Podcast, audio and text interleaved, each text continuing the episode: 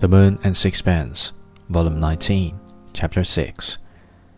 And Dirk actually gave it him, said his wife indignantly. I was so taken aback, I didn't like to refuse. He put the money in his pocket, just nodded, said thanks, and walked out.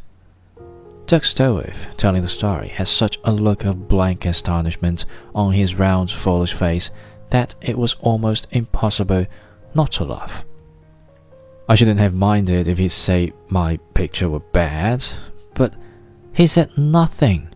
Nothing. And you will tell the story, Dirk, said his wife. It was lamentable that one was more amused by the ridiculous figure cut by the Dutchman than outraged by Strickland's brutal treatment of him. I hope I shall never see him again, said Mrs. Stroeve. Stroeve smiled and shrugged his shoulders. He had already recovered his good humor.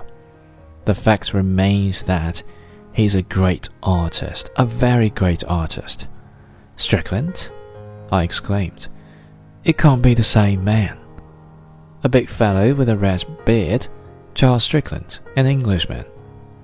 He had no beard when I knew him, but if he has grown one, it might well be red.